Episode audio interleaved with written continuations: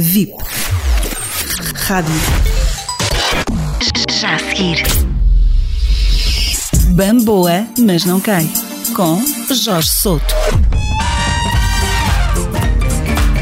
Antes da pandemia, numa aldeia próxima de São Pedro do Sul, um fenómeno assombrava a população residente de Moldes. Os nativos viviam em pânico com a ideia de dar de caras com um monstro. Além de assustar a população, o animal de grande porte destrói as culturas agrícolas. Anda aí já para aí à volta de 15 dias e tem feito aí muitos estragos.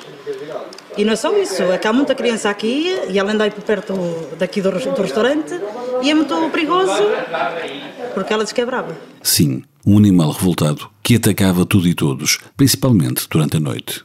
A vaca é bastante perigosa. É? Já, e já viste a vaca? Já, mais que uma vez. E não aconselho ninguém ir atrás dela. Porquê?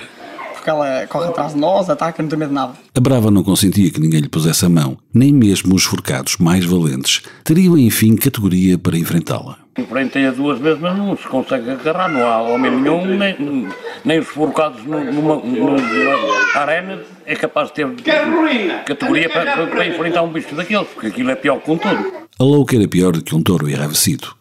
Alertados pela população, a GNR lá da zona destacou um par de guardas para pôr termo à aventura. Mas nada.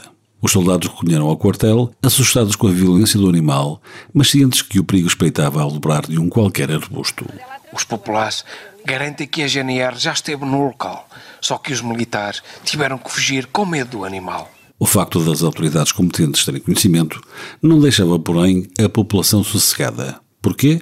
Porque ninguém fez nada, por mais competentes que fossem. Já é de conhecimento de todas as autoridades eh, competentes que deviam ter feito alguma coisa por isto e não se, resolve nada. E já há bastante tempo que a vaca anda aqui. Acho que isto já é demais. Para um país que nós temos, que isto devia se resolver alguma coisa.